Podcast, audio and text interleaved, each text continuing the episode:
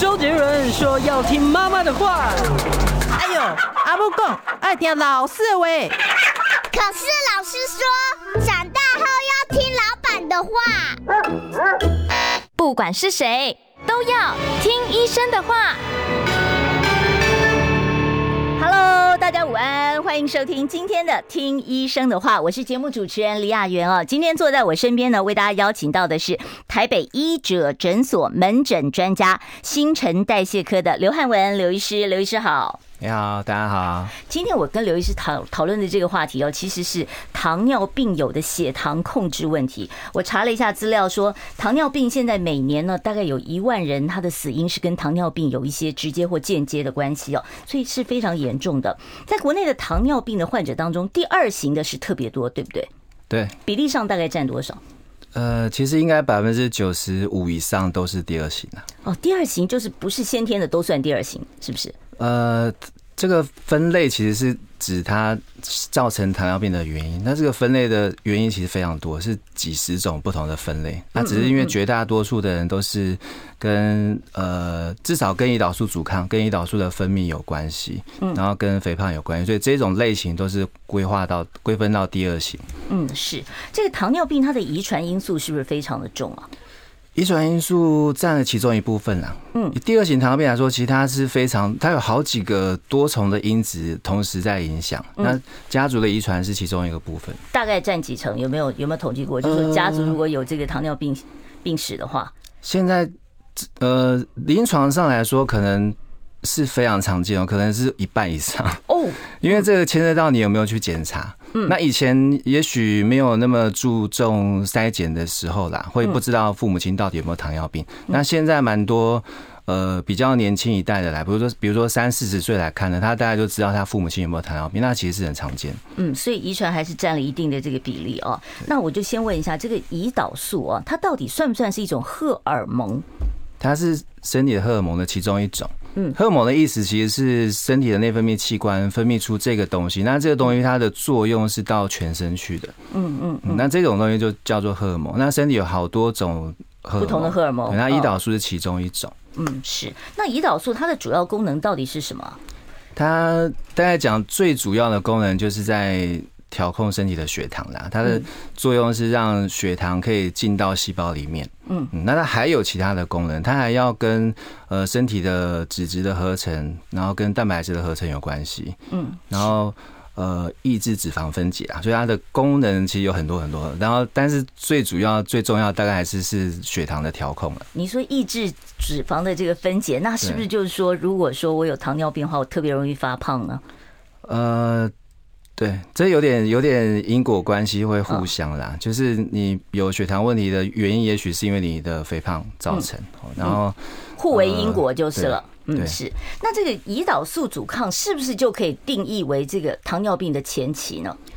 呃，我们本来定糖尿病的这个什么时候算开始算糖尿病，或是糖尿病前期，它其实。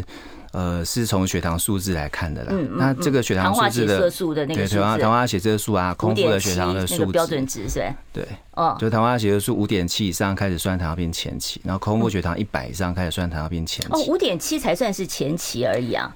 对，五点七开始算前期。那到什么时候才是定义为你真的是糖尿病了？到六点五，六点五才算是真的糖尿病。那五点七到六点五这一段时间是可以不用药逆转的吗？大部分的时候，在六点五、五点七这个中间的时候，呃，很少人用药啦，几乎都是生活形态的控制，很少会用到药物。那也有一些人，他可以考虑。提早开始用药，嗯，要用药的目的其实是预防他血糖真的后来进到糖尿病的阶段，嗯，不过在临床上没有那么常这样做的。嗯，那那个胰岛素阻抗跟你的这个糖化血色素的数值有什么相关吗？胰岛素阻抗是说你的血糖会高起来，会进到糖尿病的原因的其中一个啦。那这个胰岛素阻抗的意思本来是。你的胰岛素的功能可能变差了，或者身体的组织对胰岛素的敏感度变差了。嗯，所以就是你分泌了胰岛素，你血糖还是降不下来，所以你就会分泌更多。对，你可能需要更多的胰岛素才能维持正常的血糖。嗯，那你胰岛素阻抗它会有什么症状吗？要不然大家怎么会知道说我有没有胰岛素阻抗？大部分人其实是不知道，完全真的完全不知道，对不对？大部分人，大部分人连自己有没有糖尿病都不知道嘛。那胰岛素阻抗是更更进一步的去检查你的身体的血糖的。呃稳定程度是怎么样的。所以它的它是从它大部分的时候可能是从就是验血健康检查的时候，有的人的健康检查项目会包含胰岛素的浓度跟血糖，那这个在临床上会去计算说它的胰岛素阻抗的指数是多少。嗯。哦，胰岛素阻抗本身还有程度之分呢、啊。呃，他他其实他真的要去看的时候，在原本的呃原本的这个胰岛素阻抗的检验方式是非常复杂的，它是还要吊点滴，然后还要有胰岛素跟糖水这样互相去看你的胰岛素用量是多少，所以临床上不是真的那样弄，临床上是用一个很简单的公式去取代。这复杂的计算，所以它其实是看空腹血糖的浓度跟胰岛素的浓度。那这样会不会不准呢？那那么复杂的东西就是一个验血就来。只是说它的关联性还不错，所以它可以来取代那种很复杂的检查方式。那但是它一定是。会有准确度上的问题啦，所以因为你去检验的那一天的血糖跟胰岛素浓度，跟你其他天不见得是一样的，所以你算出来指数会不太一样。哦，所以这样听起来的话，就是验一次，人家告诉你说你有胰岛素阻抗还不一定，你还要再验两三次。呃，对，但是我们没有说真的要去这样一直去验它，就是它，因为它只是它只是一个评估，说你身现在身体的血糖对于你现在的身体对于血糖的调控的能力大概是怎么样，然后你。呃，如果胰岛阻抗是很高的，你也许如果有可以改变的的因子，可以尝试去改变。比如说，如果你是肥胖的人，那你可以考虑减重就会下来了，是吧？去减重是这种胰岛素阻抗，听说特别容易饿，是不是？呃，有胰岛素阻抗现象，或者是糖尿病前期的人啊，有的时候他会表现呃，很容易在下一餐之前就觉得很饿，或者是到呃午餐吃完到傍晚那个时候，这个就是。快要傍晚的时候，他觉得很饿，很想要再吃东西。哦，都是在傍晚才会觉得饿吗？因为可能是这一餐离得比较久啦，就是早餐跟午餐可能没有离那么久，但午餐跟晚餐可能离比较久，就就常见这样子的人，所以他会在傍晚的时候四五点的时候觉得好饿，很想要再吃东西。嗯，那这个是不是是需要改变饮食习惯，从一日三餐变成呃少量多餐呢？呃，饮食习惯就是从他的饮食的内容去看，因为通常有这样现象的时候啦，很常见的是他。的食物的内容里面，碳水化合物的比例占的比较高哦，那那会呃可能会让他的餐后的血糖上升的比较快，或者上升的比较高，那会刺激比较多的胰岛素分泌。那刘医师，我这样就要问一下了，那是不是说，比方说我三餐都吃大白饭、大馒头、白吐司、面包这种淀粉类的东西，我就特别容易饿呢？通常是这样子啊。嗯，那我吃什么东西会特别不容易饿呢？通常是让的让胃的排空食物的速度变慢一点的食物啦。通常就是蛋白质类的食物，或是呃油脂占比较多的食物。可是油脂不就是会让你的整个三高的状况不受控制吗？油脂的类型是要区别的，所以说少油指的是这这个少油的前提，通常是因为油脂类它的热量是比较高，就是它一样的单位下它。的热量比较高啦，所以如果你要控制体重肥胖的人，你的油脂摄取量要限制一下。但油脂还有啊，就是分好的油或者橄榄油啊，什么猪油啊，不一样。不同类型其实它不是全部都说都是要少。哦，那我就要问一下刘医师了。刘医师，您刚刚讲说五点七到六点四，这个算是糖尿病前期嘛？糖尿病前期我需要用药吗？还是说呃，我需要特别去提早补充胰岛素呢？呃，糖尿病前期大部分人是不用用药，完全不用吗？对，大部分人其实是不用，因为他他呃呃，这前期本来就已经是呃，算是一个提早提早被提早被诊断出来的一个一个算是疾病的前还不到疾病的，可以说还不到疾病的阶段，但是他有些。有些类型的人是可以考虑提早用药，通常是年轻的了吗？哦，这个是年轻族群比较容易出现的。呃，要用药的话，要考虑用药物的话，通常是年轻的人会考虑用药，因为他，因为我们血糖其实会随着年纪开始越来越高了，所以他如果是年轻的时候，他的血糖就已经开始偏高。那比如说三十岁以下的人。那他再过十年，就很有可能真的又进到糖尿病阶段。那我们就希望，那这种人这种人就可以考虑，他干脆三十岁前就发现是前期，那就饮食习惯、生活形态改变之外，也考虑也用一点血糖药，让大家可能晚二十年才真的进到糖尿病。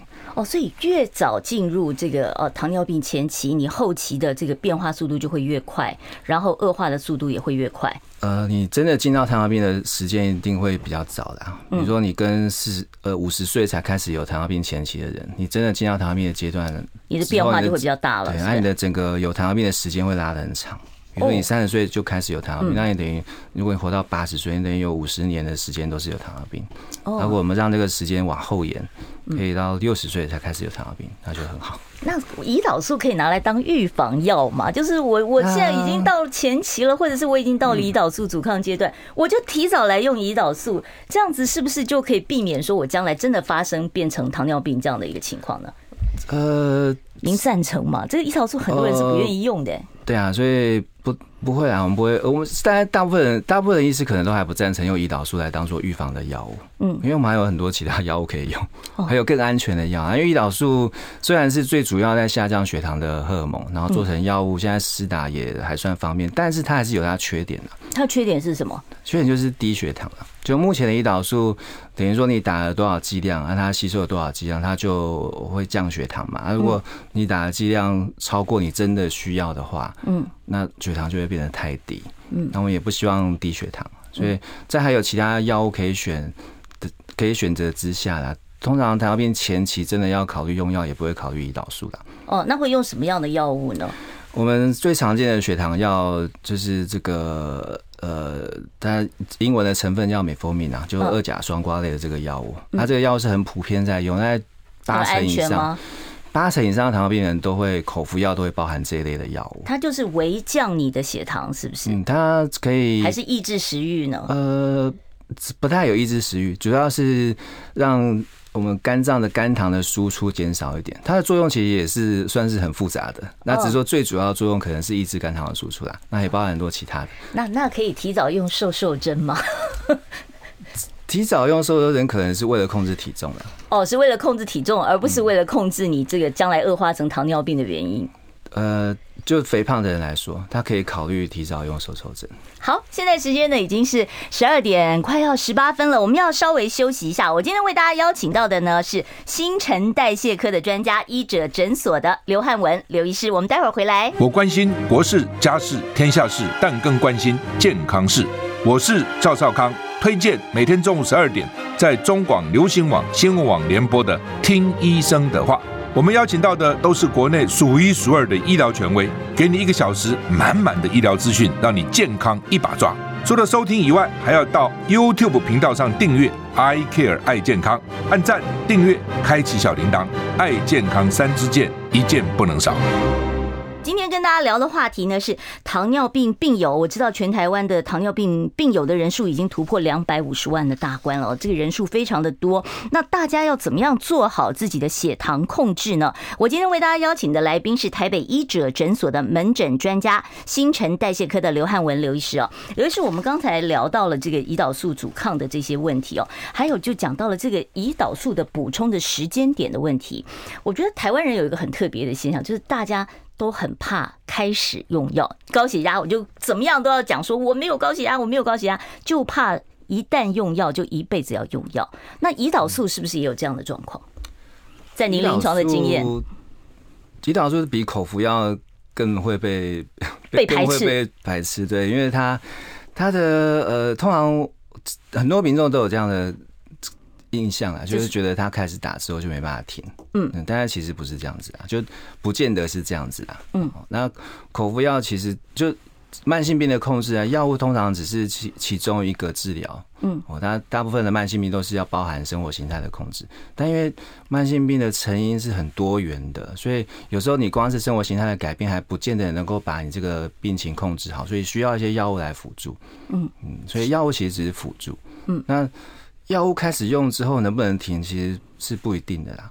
嗯，只是说你的疾病，您临床上有看过，就是说已经严重到要打胰岛素来控制血糖，然后呃隔一阵子控制好了又可以停下来的吗？有这样子的成功案例吗？有啊有啊，我们通常会呃，如果他一开始血糖就非常高，那那个时候。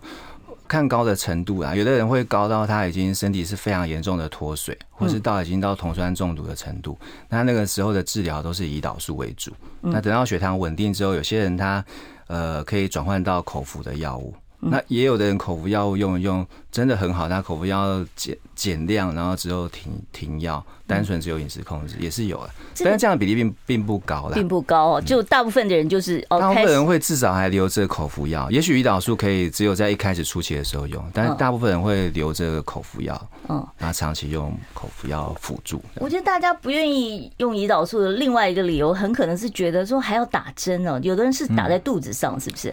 对，它它是皮，目前都是皮下注射，就是全身任何一个有肌肉的地方都可以吗？呃，皮下没有要打到肌肉，所以它是打在皮下。那要皮下好吸收、好打的部位，所以肚皮算是很方便可以施打的地方。那也可以打在手臂或者是大腿外侧，就是有皮下可以吸收的位置。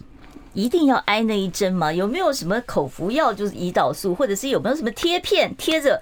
我就是等于是补充胰岛素，现在还没有啦，现在还是是针剂的皮下注射，其实那个针已经很短很细了，嗯，所以也不会很痛嘛，哈，会有感觉，但是那个痛比抽血好很多，没有像抽血的那么明显，也比量血糖的好很多，嗯，所以其实大部分人都是一开始说要打的时候觉得很害怕，不敢不太敢打，那开始打之后，几乎很很少人会还跟你回来说，就很少人会。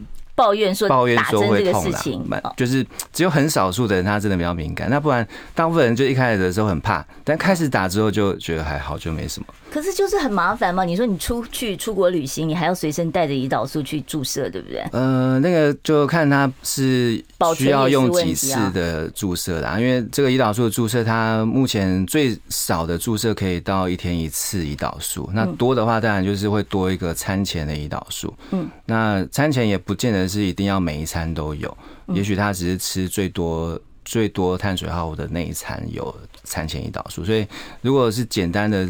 有的时候一天只有一次的长效胰岛素的注射，他呃出国是因为他如果他他是因为你总得要找冰箱保存那个胰岛素吧，要不然怎么办？哦，他他只他目前是说你这个。药领回来还没用的时候放在冰箱，你开始用之后就不一定要再放到冰箱了。哦，除非天气真的非常热，三三十几度，那你可能还是放冰箱比较好，不然二十几度那都 OK，都可以，但放一个月都 OK 的。哦，就是放在室温一个月也不会坏掉。所以也没有像大家想象中的这么样的一个麻烦啦，就是而且也不见得说我一打一旦开始打胰岛素我就要打一辈子。那这个什么时候该开始打胰岛素的这个时机点该怎么抓？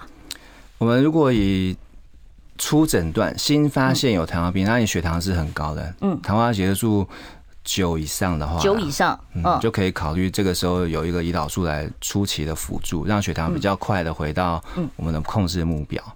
那那呃，如果是长期的糖尿病的人，比如说他已经十几二十年糖尿病的，那血糖一直都控制不理想，我们就会看空腹血糖控制的好不好。如果空腹血糖真的就是偏高。都一直都一百三以上的，那也是可以考虑胰岛素的。嗯，因为长效胰岛素它就是最主要是针对这个空腹早上起来空腹的这个血糖，它的剂量只要用的够，用的够，它几乎不管多高的血糖都降得下来了。嗯，那这个血糖控制不好的意思是指说它长期都超过标准值，还是说它哦一下子很高，一下子很正常，一下子很高，一下子很正常？这个起伏大跟呃长期高哪一个比较危险？我们通常会知道说自己控制不好，大部分人是从糖化血色素看出来的，因为糖化血色素它是验血很简单，它也不用空腹就可以验。他们自己家里面都有一个那个血糖机嘛，在血糖机是验血糖，它血糖机其实显示不出来糖化血色素。嗯，糖化血色素它就是看血糖跟红血球结合的比例来来。评估说你的平均血糖应该是多少？那大部分人可能是从糖化血色素去看出来说他血糖控制好不好啦。因为我们初步的目标是希望能够降到小于七。嗯嗯，那至于他有没有在高低起伏，那个就是你有没有去量测你的血糖。嗯，那你有去量测，你才知道，哎，原来你的饭后可能是两百多，那你的饭前，哎，也许是落差太大了，一百零几了，但你吃个东西就跑到落差高超过一。六十或是一百以上，那就表示它起伏很大。那那个通常都是有去量血糖的才会发现的。嗯，好，那我就问一下刘医师了。您刚才一直讲到说，有的时候这个餐后的血糖的这个变化，那如果我都不吃淀粉，那是不是我的血糖就可以控制的很好？呃，你刻意减少淀粉类的食物，你的血糖，你的餐后血糖可能就不太高了。哦，几乎不太高。但是这这这也牵涉到你的。呃，自己的胰岛素的分泌能力还还残存多少啦？哦，那那的确，大部分人如果他淀粉类真的吃很少或几乎没吃的时候，他内餐的血糖是不太高的。嗯，那吃素的人会不会比较容易控制血糖啊？呃，我自己觉得不会，真的不会，我自己觉得不会。虽然很多人有这样的印象，觉得吃素好像血糖会比较好，嗯，但是因为呃，吃素你的食物的。种类还是很有可能都是碳水化合物啊，就是淀粉类食物，嗯，那就还是一样。啊你的最主要在影响餐后血糖的食物就是碳水化合物，所以关键就是碳水化合物。对，碳水化合物的种类跟分量，种类跟分量，什么样的种类是安全可以吃的？像地瓜、南瓜这种可以吃？就是圆形食物啦，圆形食物的那个样子，然后你把它只是把它料理。哦，所以圆形食物对于你血糖的影响是比较少的。对。好，我们要稍微休息一下哦。待会儿三十八分呢，我会开放现场的 call in 专线啊。到时候呢，如果听众朋友你有任何糖尿病或者是新陈代谢科方面的问题，想要请教刘医师，都欢迎大家呢可以拨电话到我们的这个节目现场来哦。呃，我们今天邀请到的是刘汉文刘医师，待会儿再回到听医生的话。想健康怎么这么难？想要健康一点都不难哦。现在就打开 YouTube，搜寻“爱健康”，看到红色的“爱健康”就是我们的频道哦。马上按下订阅，并且打开小铃铛，就能医疗保健资讯一把抓。想要健康生活，真的一点都不难，还等什么呢？爱健康的你，现在就打开 YouTube 订阅“爱健康”。欢迎听众回到后，回到我们听医生的话，我讲太快了，不好意思啊啊！记得一下订阅一下我们的 YouTube 频道，我们是 I Care 爱健康啊。如果听众朋友你今天有任何有关于糖尿病血糖控制方面的问题，我今天为大家邀请到的专家是台北医者诊所的门诊专家，新陈代谢科的刘汉文刘医师哦。所以听众朋友，如果说待会儿你有新陈代谢科内分泌方面的问题，想要请教刘医师呢，三十八分我会开放十分钟的现场 call in 专线啊。我们讲到这个血糖。控制血糖控制有哪些要特别注意的地方？除了吃以外，还有没有别的？睡眠会不会有影响？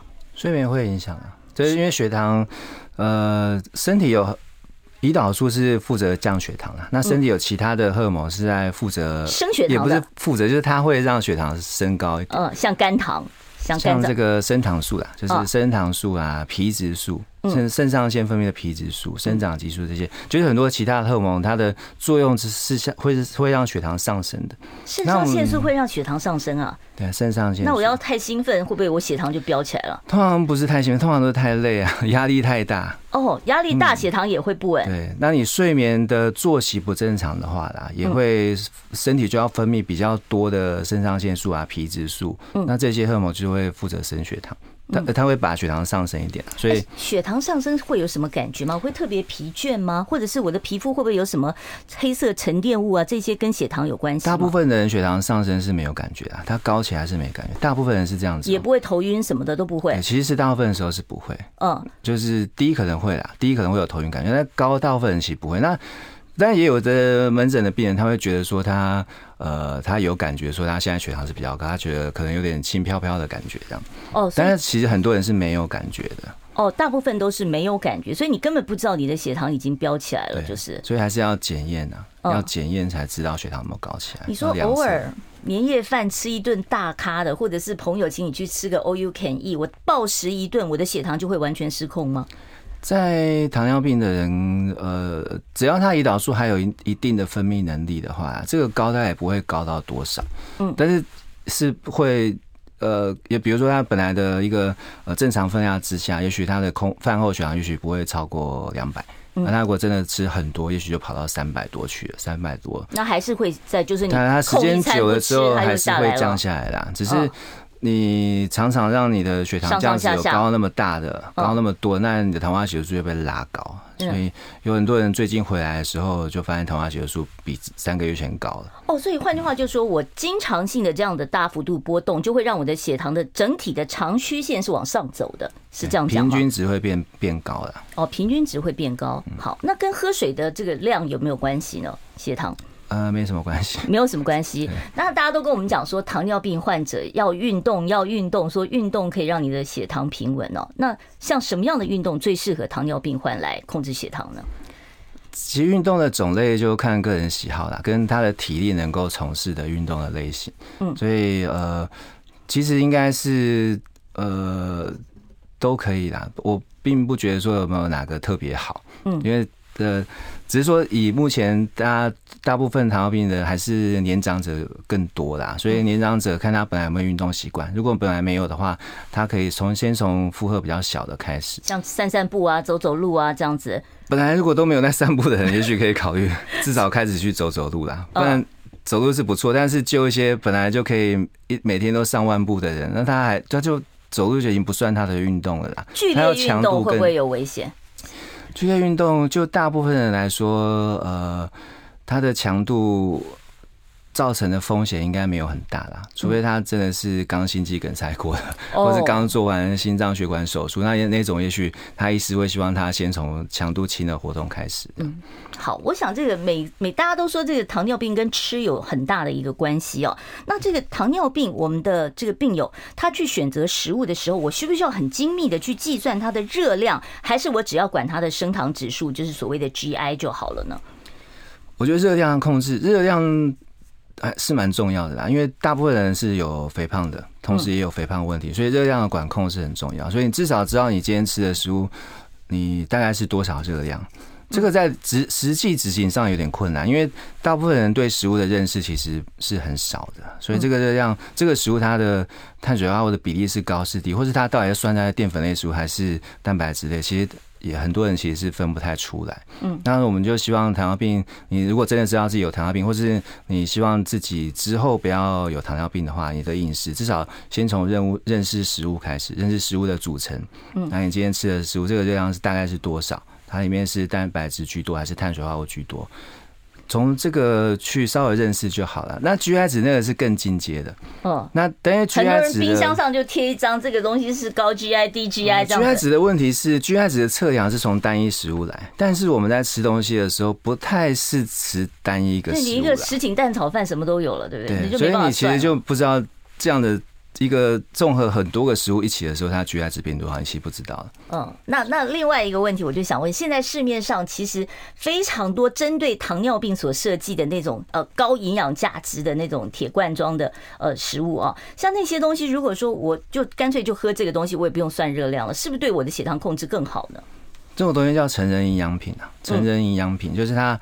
这个分量之下，它里面含了多少热量，多少营养素，它都给你算好了嘛？都已经标示出来。所以你吃这种东西的时候，呃，它可以取代其中的一餐或两餐吗？它可以取代正餐呢，或者是至少替替代一部分的正餐。因为那个一个罐装可能是两百到两百五十大卡，那我们本来一个成人大概一天的一餐可能是要六百。五百六百大卡，嗯，所以你那可以取代一部分的正餐，嗯，那可以搭配着用，或是你希望你这一餐就是要刻意吃少一点，那你就只喝一罐成人营养品，这样也可以了。嗯，好，所以这个其实是搭配使用。你要我一天三餐都喝那个罐装的成人营养品，可能也是觉得可能会失去进进食的乐趣。真的，我就觉得好像很多糖尿病友都觉得说，一旦被宣判说你有糖尿病以后，你就觉得人生变黑白的，我所有的好吃的都不能吃，所有的并发症都找上来哦。那甚至于很多人就开始忧郁了。我不晓得这个刘医师对于糖尿病有什么样的一个建议。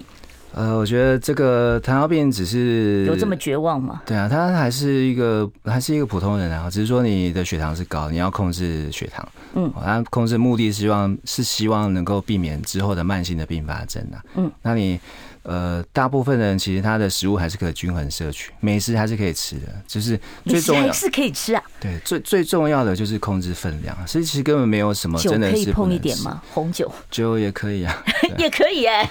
好，听了好高兴哦。好好，所以大家如果说你对于糖尿病呢有任何的这个饮食方面、血糖控制或者是疾病方面的问题，想要请教刘医师的话，待会儿我会开放现场口音专线。我关心国事、家事、天下事，但更关心健康事。我是赵少康，推荐每天中午十二点在中广流行网、新闻网联播的《听医生的话》。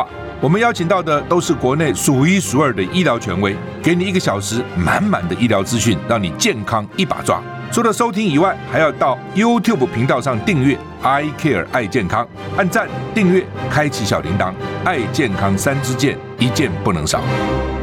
好，欢迎大家回到我们听医生的话节目现场。我今天为大家邀请到的是台北医者诊所门诊专家、新陈代谢科的刘汉文刘医师哦，跟我们谈糖尿病的相关问题。听众朋友有问题的话呢，可以拨打我们的现场专线零二二五零九九九三三零二二五零九九九三三。我们接第一位听众朋友的电话，你好，请说。你好，医生你好，主持人你好，我想请问一下哈，我的身高是一百八十四，体重正常的话，之前的是八十二，但是因为我三前三个月都在吃东西，结果我的糖化血色素飙到八点九，那我吓到了，然后我把我控制东西，我在量血糖的时候，我的糖化空腹血糖大概都在一百四以下，嗯，好，然后饭。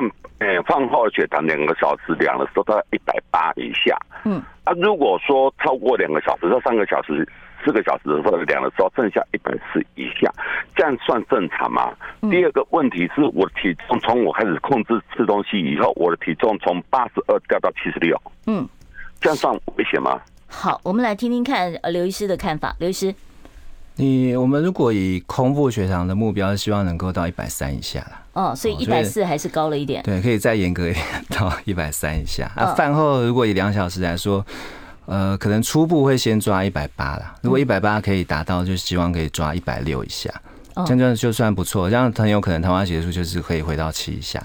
嗯，但要保持的够久了。八点九，像他一次冲到八点九，这算不算就是已经确诊糖尿病了呢？对啊，你糖化你糖化血素可以到八点九，表示你就是糖尿病了啦。哦，所以那这个就已经要开始要。如果本来是。没有糖尿病的话，那有这种数字大概就是糖尿病哦。那就要开始用药了吗？像这个数字的话，呃，我们通常就开始用药。我们不要不要等你要先饮食控制之后，然后看糖化血素降到多少才决定要不要用药。哦，所以先用药，然后同时配合对呃饮食跟运动，对，同时开始，同时开始，嗯，血糖真的很好的时候再来考虑要不要减药或停药。嗯，是他那个体重一下子从八十二掉到七十六，这样会太太多吗？会太快吗？嗯，血糖很高的时候，其实体重就有可能会掉了。那这有两种类型，一种是他的很高的血糖，他的胰岛素是因为他胰岛素分泌不足了。嗯，那这个时候血糖很高，然后体重会掉。那另外一种是他胰岛素分泌还赶得上这个能量的吸收，那他就会血糖高，就体重也高。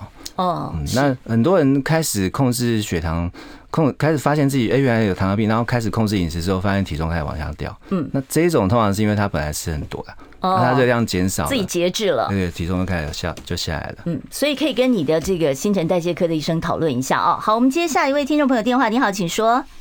主持人医医生好，嗯，年长者那个代谢慢，是不是晚餐跟睡觉前晚餐是不是要提前让那个那个什么胃排空？解赶快发生，避免半夜夜尿或尿酸继续分泌，影响睡眠。什么是胃排空啊？嗯嗯，他这个问题好像跟我们今天的主题不太相关。不过还是请刘医师看看能不能答复一下。可能呃我觉得我觉得呃不提早的可能也许六点左右。那个如果三餐的话，可能晚餐在六点七点多，一般人就是六点七点吃嘛，对不对？都可以的，都可以。那那胃排空的意思就是食物从胃消化完之后，通常就是说睡前三个小时不要进食，这样。对啊，因为我们本来食物吃完血糖势必会上升的啦。那我们如果吃完就是都没有什么活动了，那血糖可能就会高比较多。嗯。所以如果晚餐很晚才吃，那吃完就过一两个小时就要睡觉，那你的血糖就很高，就会高的比较久才开始降下来。那如果提早一点吃，也许你还餐后还有一些活动，哎，也许过个四个小时才开始要睡觉，嗯，那也许血糖在你睡觉前的时候就会恢复平稳了。嗯，好，我们接下一位听众朋友电话，你好，请说。哎哎，主持人你好，医师你好，是，我想请问我爸爸这个月抽的糖化血色素是六点一，肾功能剩下十五，那他本身又有心室肥大，嗯，那医师是建议要洗肾的，嗯，那我应该怎么？方式来延缓我爸爸洗肾这个这个时间，嗯，谢谢你。好，六点一十五。对啊，在这个如果他本来是有糖尿病，然后他呃会有这种诶血糖已经控制不错，怎么肾脏功能还是继续坏掉？大部分的时候是因为早期的时候没有把血糖控制好了，或是他有些其他因素在影响他的肾功能，所以他。因为是胰岛，这个胰岛素的代谢是肾脏负责的，所以身体的肾脏功能坏掉之后，胰岛素的代谢反而变得比较慢，所以本来分泌不够的胰岛素，现在反而反而够了，反而够用了。所以很多人会在肾功能坏掉之后，就是一这个肾丝球过滤速率变差之后，血糖反而变好，糖化血色素反而开始出现六点多的。所以他现在的重点不是在血糖的问题，而是在肾。通常到这个阶段的时候，血糖就是希望不要太高，然后不要低血糖。但是他的并发症已经已经发生了，而且可能已经到肾脏病的接近末期阶段。嗯，那这个时候就会以就会变成是，呃，如果肾脏真的没办法负担身体代谢废物排出的这个功能的话啦，就还是要考虑用这个透析，就是洗肾来帮忙把这些代谢废物排除。嗯，好，所以现在解决的问题应该是肾脏的问题，而不是就是变成是以糖尿病的这一块了哦。好，我们接下一位听众朋友电话，你好，请说。啊，我请教医师哈。我今年八十四岁了，我那个呃有家族性的糖尿病已经有八年了。嗯，那我平常那个血糖我都有自己在呃检测的血糖啊。我台湾血色素是呃四点九跟五，但是我最近哈有吃那个甲状腺低下的药。嗯，那甲都吃那个以以前有吃五十 ml 的哈，甲状腺饭后都是在一百二。以下啦，都比如上下一点点啦，都很稳定。啊，最近他医生那个甲状腺的药给我改那个七，吃那个七十五米粒，呃，加重一点，对。哎，对对对，啊，那饭后那个甲状腺，我检测那个血糖哦，都是在一百三十三，一百一百三十三，没有像以前。可是我吃的东西量都是一样，都是一样多。哦，所以你担心这个药物会影响你的血糖控制哦？我们好，我们听听看刘医师。甲状腺素大部分的时候在正常剂量调控之下，它对血糖影响没有很大了。哦，没有很大。那因为嗯，如果饭后血糖还可以在一百三，那其实已经是很好了。嗯嗯，所以奶奶不要太担心，不要太拘谨，说呃，我们目标在一百六以下，那你还 你还要一定要在一百二以下，其实没有关系，可以轻松一点，没有关系。好，所以奶奶轻松看待哦，没有那么严重哦。其实我一直有个问题想问，现在有一大堆标榜可以控制血糖的保健食品啊，什么苦瓜生态啊、纳豆红曲啊。番石榴茶、玉米须茶这些东西可以跟这个降血糖的药物并用吗？